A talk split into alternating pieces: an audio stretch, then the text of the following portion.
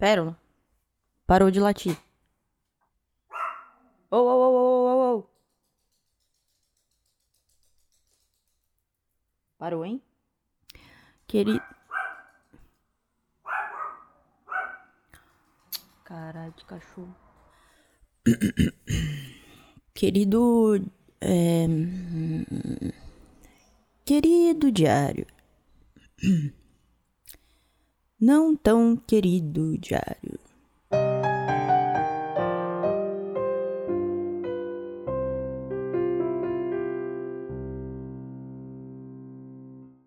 Acabo de receber pessoas que vão fazer uma manutenção aqui no prédio e me toquei que eu esqueci de pentear o cabelo. Bem, são 9 horas e 37 minutos e eu já passei uma vergonha nessa sexta-feira, dia 3 de outubro de 2019. Passei duas vergonhas, porque não é dia 3, é dia 4 de outubro de 2019.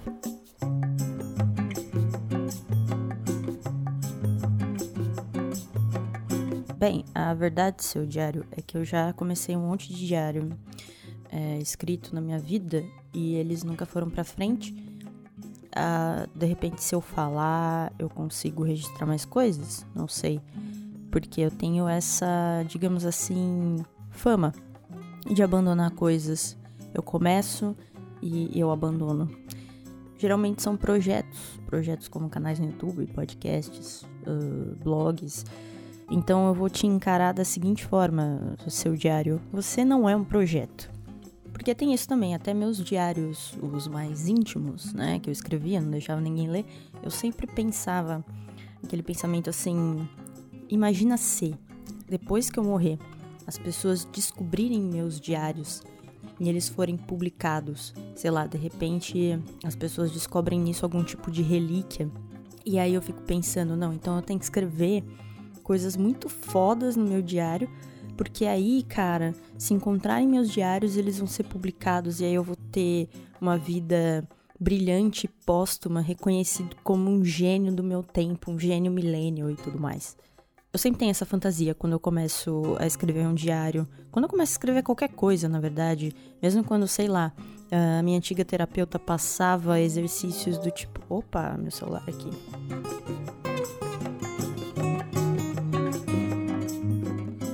perdi o que eu tava falando. Gente, do que, que eu tava falando? Diário, escrever diário. Bom, não, não é importante. Bom, é, seu diário, faz uma semana que eu tô morando em Praia Grande, é, no litoral, na Baixada Santista, né? Litoral de São Paulo. Mais especificamente no bairro de Solemar, que é um bairro onde mora basicamente eu, meu pai, minha mãe e a cachorra. Ao ponto de aqui no prédio, que é um prédio meio vazio, a cachorra foi eleita síndica, né, a Pérola, tanto que quando você ouviu ela, enfim, resmungando no começo desse registro, é porque ela estava exercendo esse papel dela de síndica desse prédio. Eu estou passando uma boa temporada aqui, visto que, ao contrário do que se espera de uma cidade litorânea, tá fazendo frio e tá chovendo. E Deus sabe, quer dizer, ele saberia se ele existisse, que eu odeio calor. Por enquanto, eu não quero pensar o que eu vou sofrer em dezembro. Bem, aqui, seu diário, eu tô vivendo uma vida basicamente de uma pessoa aposentada.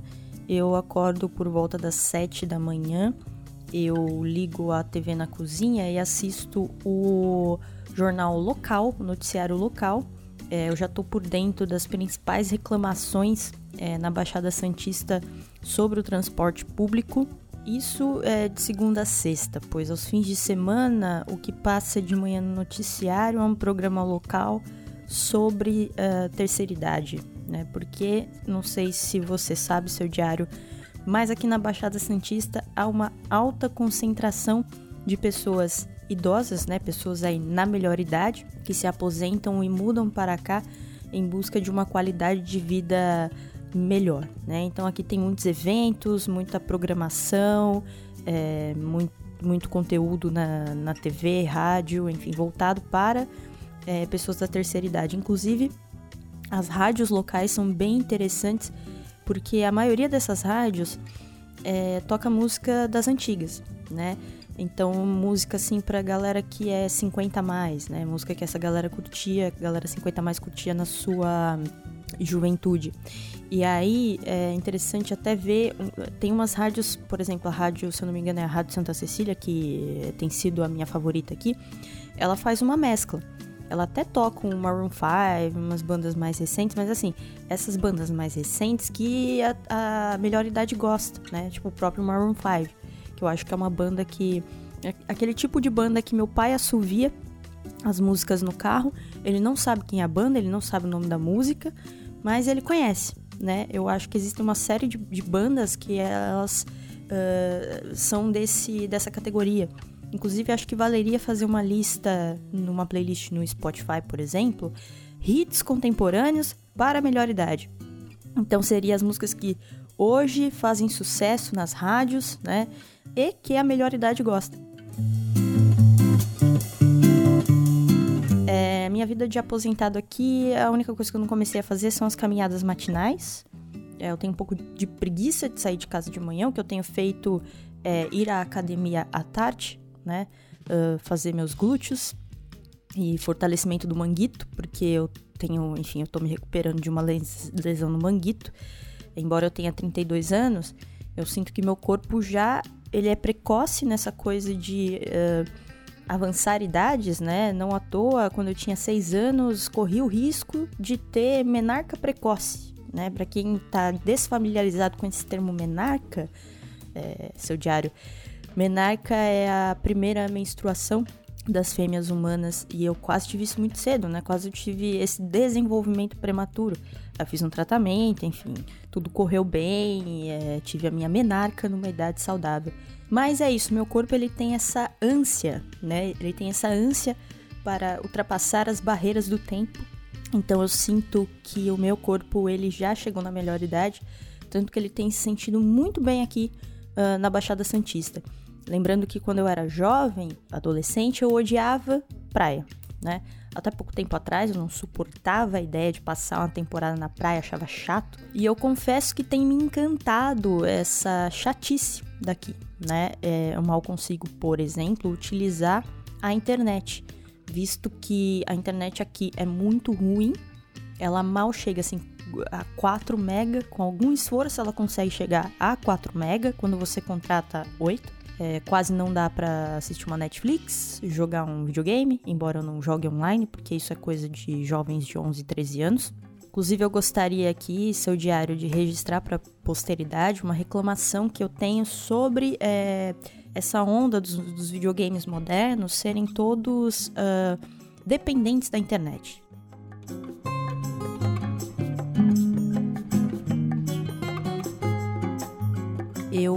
Uh, eu parei ali no PlayStation 2, né? Então eu tive um Super Nintendo. Não, eu tive um Master System primeiro. O Master System Girl, que era um, um, só um controle gigantesco rosa que você ligava direto na TV. Tinha Sonic na memória e vinha com cartucho de um jogo sensacional da turma da Mônica, que inclusive eu gostaria, seu diário, que alguém me proporcionasse a alegria de conseguir uh, baixar esse jogo, enfim, de alguma forma obter a possibilidade de jogá-lo novamente. Enfim, eu tive esse videogame, aí depois eu tive um Super Nintendo, onde eu comprava vários uh, cartuchos falsificados na 25 de março. Aí depois eu tive o Nintendo 64, que foi um grande arrependimento, porque era tudo muito caro as fitas para ele, era um videogame que você male male conseguia desbloquear. E aí veio o PlayStation 2, que, enfim, foi onde eu parei ali, né? Depois de jogar muito Tony Hawk. Passou o tempo, e na, nessa vida adulta, eu tive vontade de voltar a jogar videogame. Então eu adquiri uh, primeiro um Xbox 360 de segunda mão e não me saciou porque eu não estava conseguindo jogar os jogos da atualidade que o jovem uh, de hoje em dia gosta. Então eu resolvi trocá-lo, uh, fazer um investimento em um PlayStation 4. E aí qual é a minha reclamação? Né? Por exemplo, em relação ao PlayStation 4. Eu não jogo online porque, como eu já disse, isso é coisa de moleque de 11, 12, 13 anos. É, e, enfim, eu não consigo jogar um FIFA com eles sem passar raiva. E, e eu não gosto desses jogos de, de, tiro, tipo Call of Duty, porque, enfim, eu não me dá ansiedade, eu não entendo nada que tá acontecendo. eu só jogo offline. Então, assim, às vezes eu quero jogar meu GTA V, às vezes eu quero jogar meu joguinho de corrida, às vezes eu quero jogar o meu Fifinha contra a máquina, no nível amador. E aí o que acontece? Eu ligo o videogame, só que ele tem que atualizar os jogos, né? Porque esses jogos recebem atualizações é, contra bugs ou, enfim, pacotes novos, essas coisas. E eu não consigo abrir o jogo enquanto a bodega não atualiza. E aí qual que é o problema? Esses jogos são pesados. Eu tô há uma semana, há uma semana atualizando o Gran Turismo. Tô instalando há três dias o GTA V. Eu quero jogar GTA V. Eu quero cometer crimes é, de uma maneira responsável, dentro da legalidade, porque são crimes cometidos no ambiente virtual controlado, mas eu não posso, né? E aí essa dependência é, dos videogames modernos em relação à internet, né, me faz pensar também é, na nossa dependência, né, que vem por tabela na verdade, não é uma reclamação, na verdade é uma reflexão. É, eu também dependo e também usufruo, também fruo, né, da, da, da, internet. Mas pensa comigo o seguinte, seu diário. Por exemplo, hoje a gente consome uh, bastante coisas por streaming, né? Netflix, uh, Amazon Prime, enfim. Esses dias eu tava com um pouquinho de tédio aqui na, no litoral e aí eu fui ao meu Instagram. Uh, inclusive, o meu Instagram, seu diário, chama arroba não tão diário, na verdade, nautal diário, porque não dá para colocar cedilha, acento circunflexo, nem acento agudo e nem tio nas arrobas, seja no Instagram, no Twitter, enfim. Então, meu Instagram meu Twitter é nautal diário. Enfim, é, eu fui lá no meu Instagram e utilizei aquela ferramenta onde você permite que os usuários que te seguem te façam perguntas. E aí, eu, enfim, eu falei que eu tava entediado, e aí surgiu uma pergunta é, sobre que séries eu estou acompanhando. E uma outra não era uma pergunta, na verdade era uma dica é, de uma pessoa que me recomendava uma série da Netflix chamada Merli, ou Merli, não sei. Uh, eu já fui de acompanhar séries, uh, maratonei já muitas séries na Netflix, uh, acompanhava é, muito emocionado Game of Thrones, embora como todo fã, eu tenha ficado extremamente chateado, decepcionado com o final, mas isso é um assunto que a gente pode abordar em outro momento, seu diário. Acontece, seu diário, que chegou num ponto em que começou a me dar fomo, né? O FOMO, o famoso Fear of Missing Out, ou medo de estar tá por fora, ou algo assim, né? Em tradução livre minha pro PTBR. É muita série para acompanhar, né? É muita série que todo mundo fala, ah, putz, você tem que ver essa série, não sei o quê. Não tem condição eu comecei a, a, simplesmente pegar ranço de ver série, pegar ranço de maratonar a série, de acompanhar a série. Essa imposição social de ter que ver, ter que acompanhar para poder ter assunto, né? Para poder ter assunto uh, numa mesa de bar, é, para poder ter assunto num aplicativo de encontro, para poder ter assunto é, para twittar, né? Enfim, para entender memes, que alguns memes contemporâneos eles derivam é, dessas produções audiovisuais distribuídas via streaming, isso me dá uma ansiedade. Né? Eu, eu não estava mais conseguindo lidar.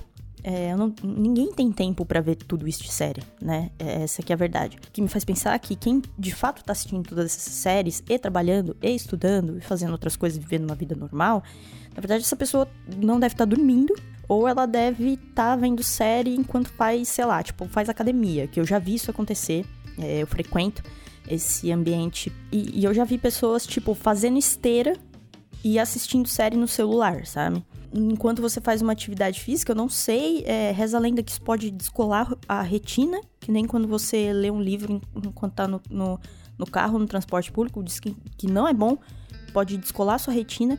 Eu imagino que a, a questão do exercício, né? Você fazer uma esteira ali assistindo um, um, uma série é, pode causar o mesmo tipo de problema. E olha lá, a síndica.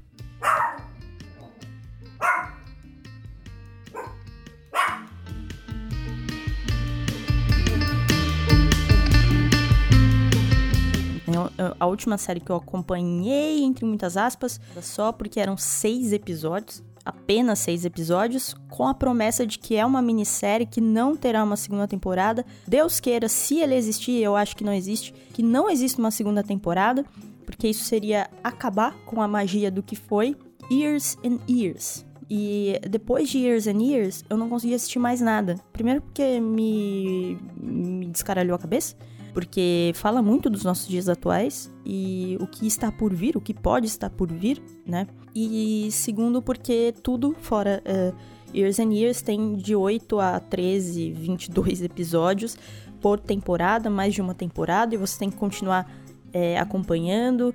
Enfim, por exemplo, uma série que eu gostei pra caramba é The Handmaid's Tale. Uh, eu assisti a primeira temporada. E aí, quando veio a segunda, eu vi que as pessoas estavam sofrendo muito, porque, enfim, era pesado e tudo mais. Eu falei, cara, a gente já tá sofrendo o suficiente nesta vida real, terrena, palpável, né? Aí eu vou ver gente que já é oprimida socialmente, né? Se fuder mais ainda, desculpa o palavrão, não, não preciso disso, assim. Eu não assisti a segunda temporada de Handmaid's Tale, muito menos a terceira, né? Então eu fiquei só com a magia da primeira e, e para mim já deu, não vou continuar. Mesmo exemplo, por uma outra ótica, é Stranger Things. Things. Things. É, eu assisti a primeira temporada de Stranger Things e não assisti as demais porque para mim já estava resolvido ali, já foi o suficiente assistir a primeira temporada. Tem uma questão também desses materiais audiovisuais produzidos para plataformas de streaming, que é um primeiro episódio muito bom, um meio todo enrolado de episódios de 50 minutos a uma hora que você não precisava ver e tudo se resolve nos dois últimos episódios, o que me dá a ideia que tudo poderia ter sido resumido em um filme mas você produz uma série, né? Você dá aquela esticada no roteiro para o quê? Para que as pessoas fiquem presas à plataforma, né? É, tal qual o YouTube, todas essas plataformas de streaming trabalham com a ideia de retenção. Então, quanto mais tempo você passa dentro de uma plataforma, melhor para a plataforma. Isso não só Netflix, Amazon, YouTube, né? O Instagram funciona assim também. Hoje o Instagram tem três possibilidades para te prender, prenderem além do feed. Aliás, ele não investe mais no feed, né? No, no, nas fotinhas lá que você posta, porque você olhou uma foto, já era. A não ser que tenha um textão lá, porque por isso que as pessoas, os influencers, estão fazendo textão, né? Você gasta um tempo ali naquele textão. Aí você tem os stories que eles nunca acabam, né? Eles nunca acabam. Você maratona a vida das pessoas e agora tem o, o IGTV, que ninguém vê, mas eles vão arranjar um jeito de fazer isso ser visto.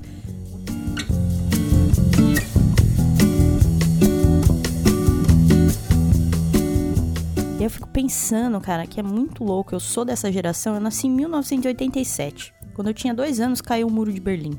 E quando eu era jovem, não existia internet, assim, com a facilidade que existe hoje, né? Eu peguei exatamente a transição de internet uh, ser uma coisa utilizada só, sei lá, pelo exército americano, instituições, etc., para virar uma coisa que a gente literalmente tem no bolso. Quando eu tinha, sei lá, uns Uh, tava no ensino médio, eu acho. Eu devia ter uns 13, 14, sei lá. Foi quando eu consegui ter internet em casa e era a internet de escada, a famigerada internet de escada que o jovem, uh, que deve estar agora na casa dos seus 20 anos, nunca viu. Que era aquela coisa que ocupava sua linha de telefone, você tinha que ter uma linha de telefone e ela ficava ocupada. Você pagava muito caro por aquele acesso, né? Você pagava como se fosse uma ligação. Então, uma hora na internet era um motivo para sua mãe pegar a vaiana de pau e tacar na sua cara. Tanto que, é, por conta disso, eu só entrava na internet aos fins de semana. Porque é, a partir das duas horas da tarde do sábado até as 11h59 do domingo, você pagava apenas um pulso. Enfim, era, era a hora que a internet sempre estava congestionada, que o chat wall estava bombando. E aí, para mim, na minha cabeça, foi muito rápido. A velocidade foi gigantesca entre isso né? Eu tá vivendo isso, tá no ICQ, e hoje, né, que eu tenho um celular que tá com 4G, é, é, é surreal, cara. É surreal, assim. Quando eu queria chegar num lugar que eu não, não sabia onde era, eu tinha que fazer essa coisa horrível, que era interagir com outros seres humanos e perguntar. E agora não preciso mais, né? Eu posso perguntar para minha Google Assistente. Alguns perguntam para Siri, mas enfim, eu não tenho dinheiro para perguntar para ela, só tenho dinheiro para perguntar para Google Assistente. Também a, a maravilha do, do compartilhamento de conhecimento, né? Embora todo esse conhecimento esteja sendo rastreado por grandes corporações e vai virar contra a gente em algum momento, fico extremamente maravilhado quando, conversando no WhatsApp com a minha mãe, ela me manda uma figurinha da Pablo Vittar. E, e, pensar que há uns anos atrás, se eu falasse, sei lá, na Britney Spears, que era quem eu curtia na época, minha mãe não faria a menor ideia de, de como a Britney Spears era, né? A cara da Britney Spears, o que, que ela canta. Via esse compartilhamento de conhecimento, muito provavelmente minha mãe sabe quem é a Pablo Vittar.